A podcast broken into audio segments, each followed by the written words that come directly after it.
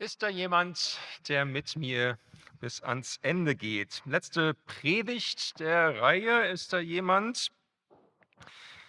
Und ich hatte in dieser Predigtreihe ja besonders Menschen im Blick, für die das vielleicht noch nicht so klar ist oder die, für die das nicht so klar ist. Ist, ist da wirklich jemand? Ist was dran an dieser ganzen Sache mit Jesus? Die vielleicht auch sagen würden, ich ich weiß noch gar nicht so richtig, ob ich das alles so glauben kann und will. Falls es Ihnen so geht, würde ich Ihnen gerne eine Frage mitgeben für diese Predigt heute. Was brauchen Sie eigentlich noch? Was brauchst du eigentlich noch, um an Jesus glauben zu können? Was brauchst du noch, um von Herzen sagen zu können, ja, ich bin gewiss, dass Jesus lebt und er ist das Wichtigste für mich. Die wichtigste Person in meinem Leben. Was, was brauchst du dafür noch? Für die, die schon länger dabei sind, kann man aber auch nochmal gucken, was, was brauchst du eigentlich im Moment auf deinem Weg des Glaubens? Wir werden heute eine Geschichte angucken, wo es so verschiedene Stationen gibt. Da könnte man ja mal gucken, finde ich mich in einer dieser Stationen auch wieder.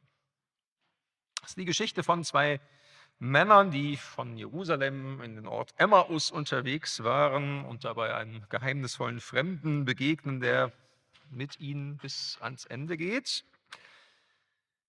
Und äh, ich lese diesen Bibeltext aus Lukas 24 so in Abschnitten und sage dann jeweils was dazu. Also, Lukas 24 ab Vers 13. Man kann es mitlesen. Am selben Tag gingen zwei, die zu den Jüngern von Jesus gehört hatten, nach dem Dorf Emmaus, das zwölf Kilometer von Jerusalem entfernt lag. Unterwegs unterhielten sie sich über alles, was geschehen war.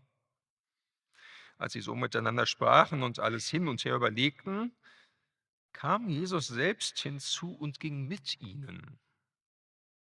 Aber sie erkannten ihn nicht. Sie waren wie mit Blindheit geschlagen.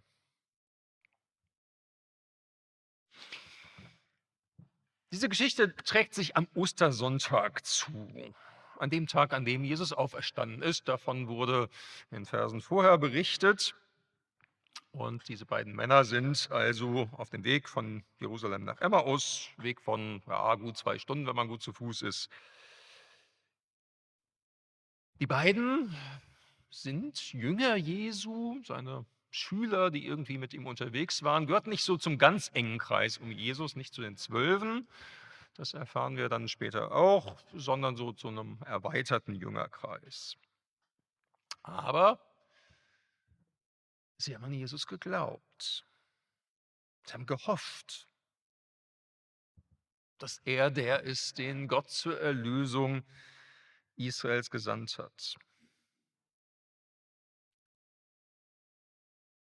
Aber nun ist Jesus tot. Und mit ihm sind ihre Hoffnungen gestorben. Und sie reden, sie diskutieren, sie versuchen zu verstehen, zu verarbeiten. Und das Ganze geht ständig im Kopf rum und ja, ist eben auch das Thema, während sie laufen. Ja, und dann gesellt sich eben ein Fremder zu ihnen, geht mit ihnen wir erfahren als Leser schon, das ist der auferstandene Jesus, aber das merken die nicht. Er geht an ihre Seite, stellt ihnen Fragen, hört ihnen zu, aber sie erkennen ihn nicht. Ihre Augen sind wie mit Blindheit geschlagen. Und wenn man sich den Text genau anguckt, im Griechischen steckt da so eine Formulierung hinter, die zeigt, äh, Gott hat das selber ihnen die Augen zugehalten quasi.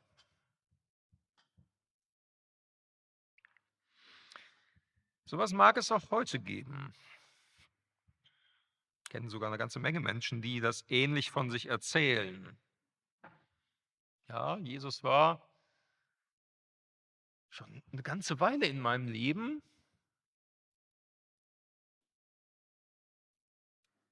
Aber ich habe ihn nicht erkannt. Das habe ich erst im Nachhinein festgestellt, dass das Jesus war. Von daher vielleicht einfach mal die Frage, kann es sein, dass du schon länger merkst, dass da irgendjemand ist, dass da Jesus ist, der dich schon längst begleitet?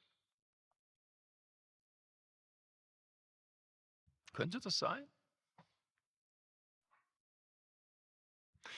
Wenn du schon irgendwie länger mit Jesus unterwegs bist, ist das vielleicht auch so ein bisschen so deine Situation. Dass du den Eindruck hast, ja, irgendwie glaube ich schon an die ganze Sache, aber irgendwie merke ich nichts davon. Jesus muss wohl an meiner Seite sein.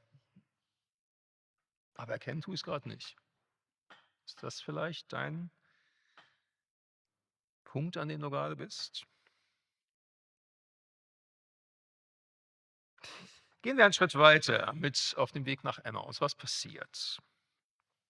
Jesus, den sie nicht erkannten, fragte sie, worüber redet ihr denn so erregt unterwegs? Da blieben sie stehen und blickten ganz traurig drein. Und der eine, hieß Kleopas, sagte, du bist wohl der Einzige in Jerusalem, der nicht weiß, was in diesen Tagen geschehen ist. Was denn? fragte Jesus. Das mit Jesus von Nazareth, sagten sie. Er war ein Prophet. In Worten und Taten hat er vor Gott und dem ganzen Volk seine Macht erwiesen. Unsere führenden Priester und die anderen Ratsmitglieder haben ihn zum Tod verurteilt und ihn ans Kreuz nageln lassen. Und wir hatten noch gehofft, er sei der erwartete Retter, der Israel befreien soll. Aber zu alledem ist heute schon der dritte Tag, seitdem dies geschehen ist. Und dann haben uns auch noch einige Frauen, die zu uns gehören, in Schrecken versetzt. Sie waren heute früh zu seinem Grab gegangen und fanden seinen Leichnam nicht mehr dort. Sie kamen zurück und erzählten, sie hätten Engel gesehen, die hätten ihnen gesagt, dass er lebt. Einige von uns sind gleich zum Grab gelaufen und haben alles so gefunden, wie es die Frauen erzählten. Nur ihn selbst sahen sie nicht.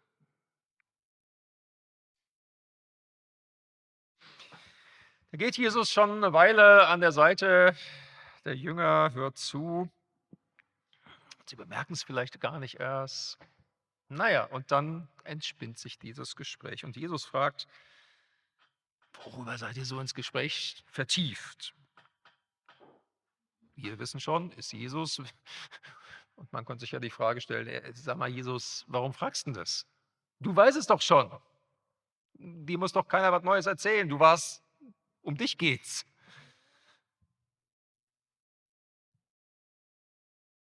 Warum macht Jesus das? Warum stellt er die Frage und lässt die erstmal erzählen?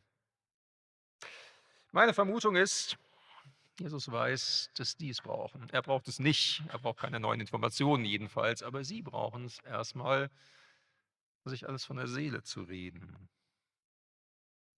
Es ist wichtig, dass sie erstmal aussprechen, was sie bewegt.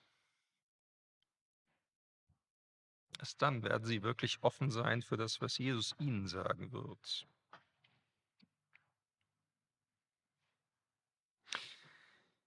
Wie geht es dir eigentlich gerade mit dieser ganzen Sache mit Jesus? Vielleicht ja so ein bisschen so ähnlich wie bei den Männern auf dem Weg nach Emmaus. Sagen, ja, wir hatten gehofft, er sei der Retter, ja, aber dann tot.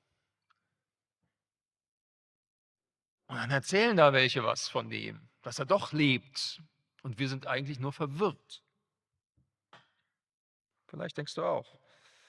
Irgendwie bin ich auch gerade so ein bisschen verwirrt und werde nicht so recht schlau draus. Da in dieser komischen Gemeinde, der Freien Evangelischen Gemeinde Leverkusen-Wiesdorf, da gibt es immer Leute, die erzählen was von Jesus.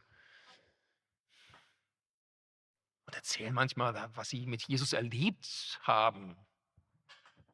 Und die beten irgendwie so, als ob der wirklich da wäre. Ist irgendwie komisch. Ich weiß gar nicht recht, was ich davon halten soll. Bilden die sich das alle vielleicht nur ein?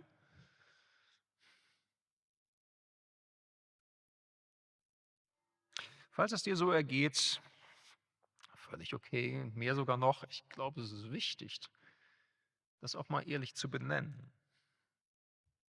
Und nicht so zu tun, als würde man das Ganze ja sowieso schon alle glauben. Irgendwie, wenn man in so einer Gruppe ist von Leuten, die das alle das Gleiche glauben, dann kann es gut sein, dass man gerne mal so tut, als ob man da selber auch glauben würde. Nur nicht auffallen.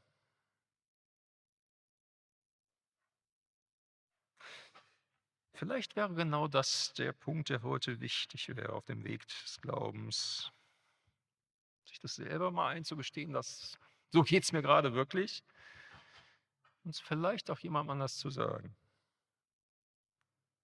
Was du ehrlich gerade jetzt über die ganze Sache mit Jesus denkst.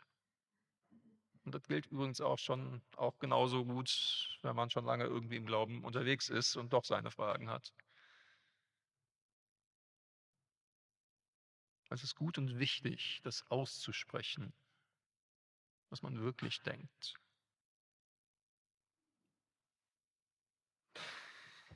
Das tun die Emmaus-Jünger und erzählen es Jesus, den sie noch nicht erkannt haben.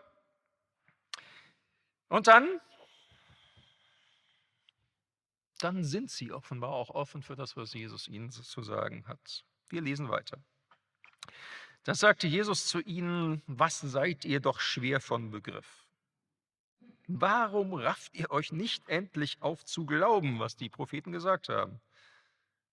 Musste der versprochene Retter nicht dies alles erleiden und auf diesem Weg zu seiner Herrlichkeit gelangen? Und Jesus erklärte ihnen die Worte, die sich auf ihn bezogen, von den Büchern Moses und der Propheten angefangen durch die ganzen heiligen Schriften. Also, kriegen erstmal eine kleine liebevolle Standpauke. Die äh, zwei Männer, ne? was seid ihr doch so schwer vom Begriff? Hm? Und dann macht Jesus mit denen ein ordentliches Bibelstudium. Er erklärt ihnen neu, was sie wahrscheinlich schon viele Mal gehört haben. Fängt beim Mose an, geht die ganzen Propheten durch, all das, was wir heute als Testament nennen und was sich auf Jesus schon bezieht, erklärt er ihnen. Nachhilfestunde im Bibelverständnis und ganz ehrlich, da wäre ich echt super gerne dabei gewesen. Jedenfalls für die beiden bekommt auf einmal alles irgendwie Sinn. Irgendwie die Puzzleteile fallen zusammen. Das, was sie nicht zusammengekriegt haben, auf einmal merken sie, boah, da steckt ja irgendwie Gottes Plan dahinter. Ja, Christus musste leiden, er musste sterben. So hat es Gott gewollt. Irgendwie, das macht total Sinn. Später werden die beiden sagen, wir kommen gleich noch drauf, brannt es nicht wie ein Feuer in unserem Herzen, als er unterwegs mit uns sprach und uns den Sinn der Heiligen Schriften aufschloss.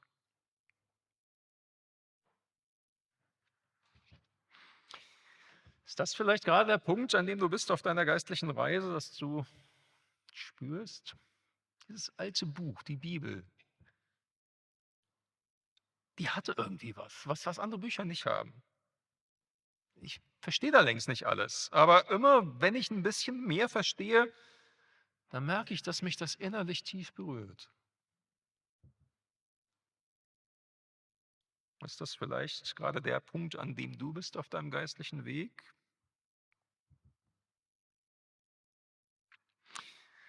Dann geh weiter und folg dieser Spur.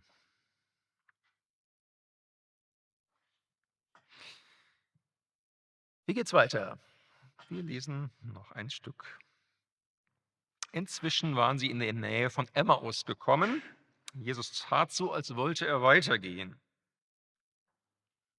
Aber sie ließen es nicht zu und sagten, bleib doch bei uns.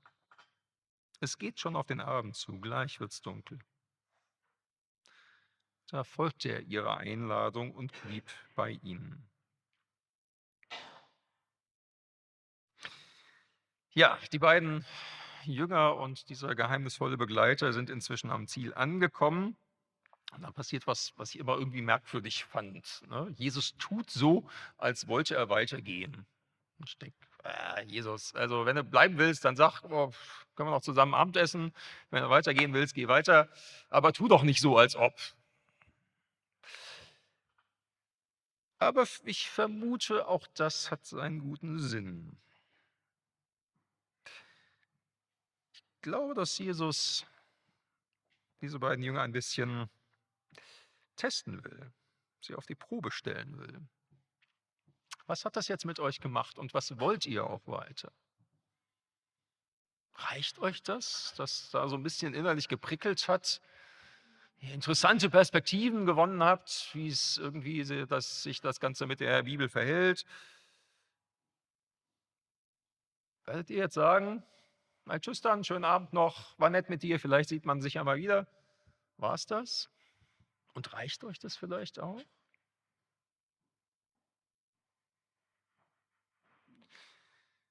Manchmal gibt es ja wirklich so Knackpunkte im Leben, wo sich entscheidet, wie es denn jetzt weitergeht. Es gibt so irgendwie so im ganz normalen menschlichen Leben, gibt so irgendwie Punkte, wo echte Weichenstellungen sich auftun. Und sowas gibt es auch auf dem Weg des Glaubens.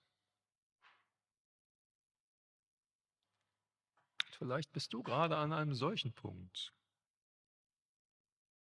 Irgendwie innerlich angerührt. Irgendwie spürst du, dass mehr hinter der Sache mit Jesus steckt. Aber irgendwie merkst du auch, so ganz angekommen bin ich da noch nicht.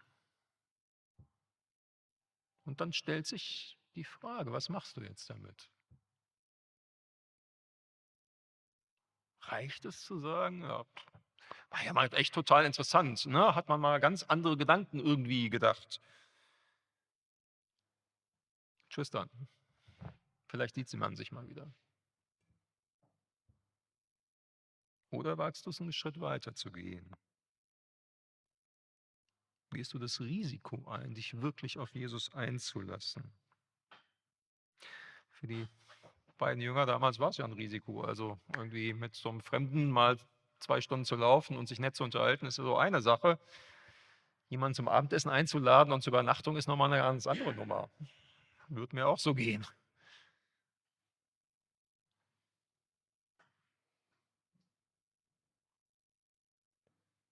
Die beiden jedenfalls laden Jesus ein. Es reicht ihnen nicht, dass da ein bisschen was geprickelt hat. Sie wollen es wissen.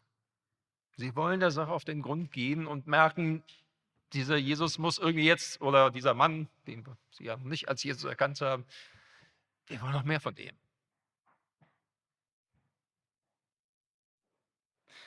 Und so laden sie ihn ein. Bleibt doch bei uns. Es geht schon auf den Abend zu, gleich wird's dunkel.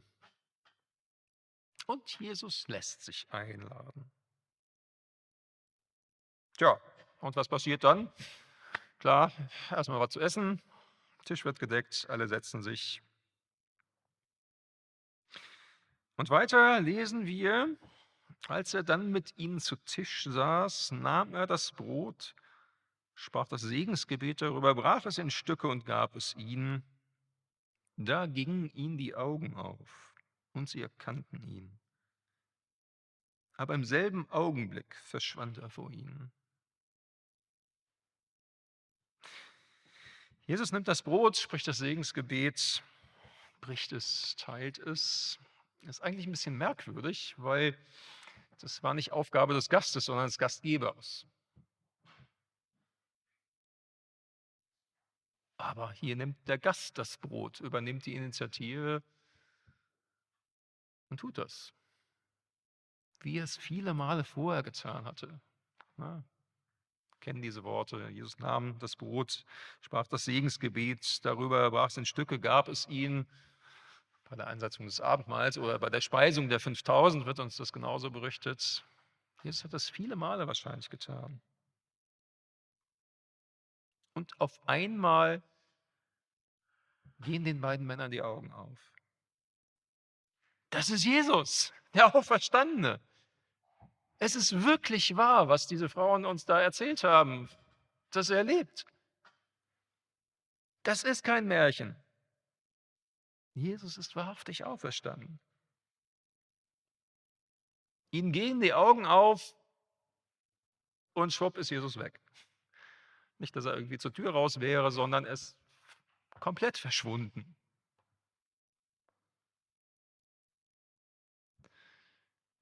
Und doch weiß nicht, wie lang, wie lang das war, wie lange sie wirklich Jesus gesehen haben. Waren es zehn Sekunden, waren es zwei Minuten, keine Ahnung. Jedenfalls echt kurz. Aber dieser kurze Augenblick der geöffneten Augen verändert für die beiden alles. Es verändert alles und wir werden gleich noch sehen, dass das ganz praktische Konsequenzen hat. Wisst ihr, das verbindet uns alle, die wir zu Jesus gehören. Irgendwann in unserem Leben sind uns die Augen aufgegangen. Also ich habe jetzt keine Jesus-Vision gehabt in meinem Leben, dass ich irgendwie so den Auferstandenen so mit meinen äußeren Augen gesehen habe. Aber irgendwann sind uns innerlich die Augen aufgegangen, wer Jesus wirklich ist. Und wir haben erkannt, ja, er lebt. Jesus ist nicht irgendwie nur so ein Symbol für Liebe und Frieden, irgendwie, wie es andere Symbole gibt oder was, sondern er ist lebendig. Und er kommt zu mir. Wir können mit ihm reden, wir können ihm vertrauen. Er liebt uns, wir können mit ihm reden und beten, weil er ein echtes Gegenüber ist. Christen sind Menschen, denen die Augen aufgegangen sind und die Jesus erkannt haben.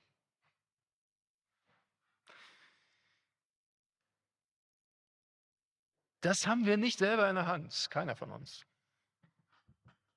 Hatten die beiden Männer auch nicht in der Hand. Vorher waren ihre Augen wie mit Blindheit geschlagen und wie gesagt, irgendwie scheint Jesus ihnen die Augen quasi zugehalten zu haben und jetzt tut er sie ihnen auf.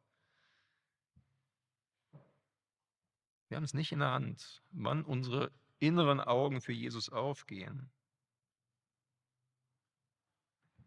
Aber dein Weg mit Jesus ist noch nicht zu Ende, wenn nicht das geschehen ist. Wenn deine Augen nicht aufgegangen sind für Jesus. Und darum möchte ich dir das ans Herz legen. Geh weiter, bis genau das geschieht bis du gleichsam mit Jesus am Tisch sitzt und dir die Augen aufgehen. Und du erkennst, ja, Jesus ist wirklich wahrhaftig lebendig. Und er ist zu mir gekommen. Nur ein kurzer Augenblick ist es gewesen, in dem die Emma aus Jünger Jesus gesehen haben. Nur ein kurzer Augenblick, wo sie Jesus wirklich mit äußeren Augen gesehen haben. Schwupp ist er wieder weg. Aber dieser eine Moment reicht aus und sie sind echt komplett verwandelt. Resignation, diese Hoffnungslosigkeit, die aus ihren Worten sprach, ist wie weggeblasen. Und sie brechen mitten in der Nacht schon wieder auf. Wir lesen noch ein Stück weiter. Sie sagten zueinander, brannte es nicht wie ein Feuer in unserem Herzen, als er unterwegs mit uns sprach und uns den Sinn der heiligen Schriften aufschloss. Und sie machten sich sofort auf den Rückweg nach Jerusalem. Als sie dort ankamen, waren die Elf mit allen übrigen versammelt und riefen ihnen zu, der Herr ist wirklich auferweckt worden, hat sich Simon gezeigt. Da erzählten sie ihnen, was sie selbst unterwegs erlebt hatten und wie sie den Herrn erkannten, als er das Brot brach und an sie austeilte. Brechen sofort wieder auf. Obwohl es schon Nacht ist und wir können uns das gar nicht so richtig vorstellen, wie dunkel es sein kann, wenn es kein elektrisches Licht gibt. Aber damals gab es nun mal keins und es war wirklich finster. Und sie laufen zwei Stunden zurück nach Jerusalem. Die Begegnung mit dem auferstandenen Jesus hat ihre Enttäuschung weggeblasen und eine Freude geweckt, die sie unbedingt teilen müssen sagen, boah, dass das wirklich wahr ist, das müssen die anderen wissen und wir müssen jetzt dahin. Wir warten nicht bis morgen früh.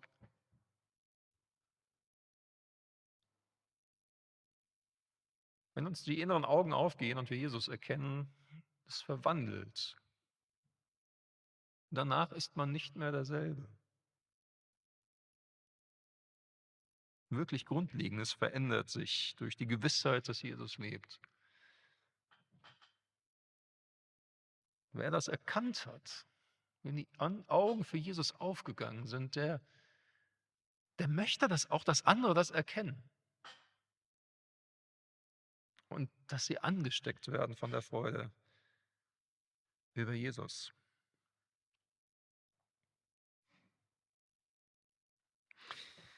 Was brauchst du eigentlich noch, um mit Jesus zu leben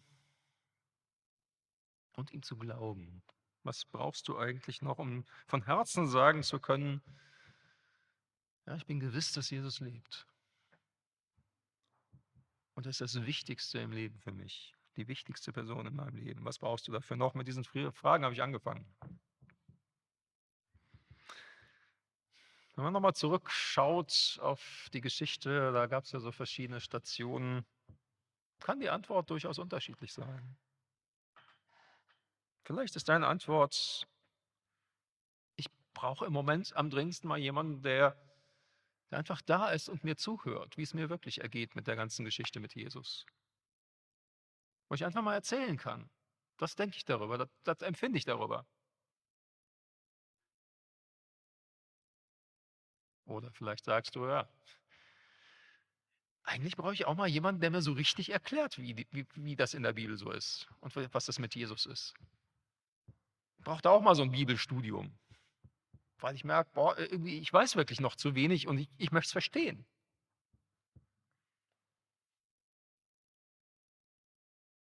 Oder vielleicht sagst du auch, boah, ich merke, dass ich an einem Punkt bin, wo ich eine Entscheidung treffen muss.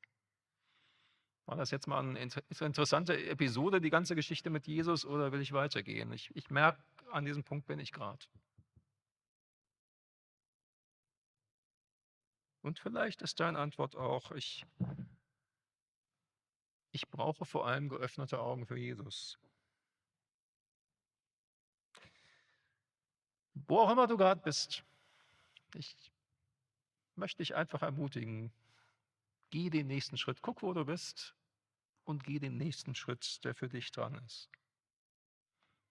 Und geh weiter bis zum Ende, bis du Jesus erkannt hast.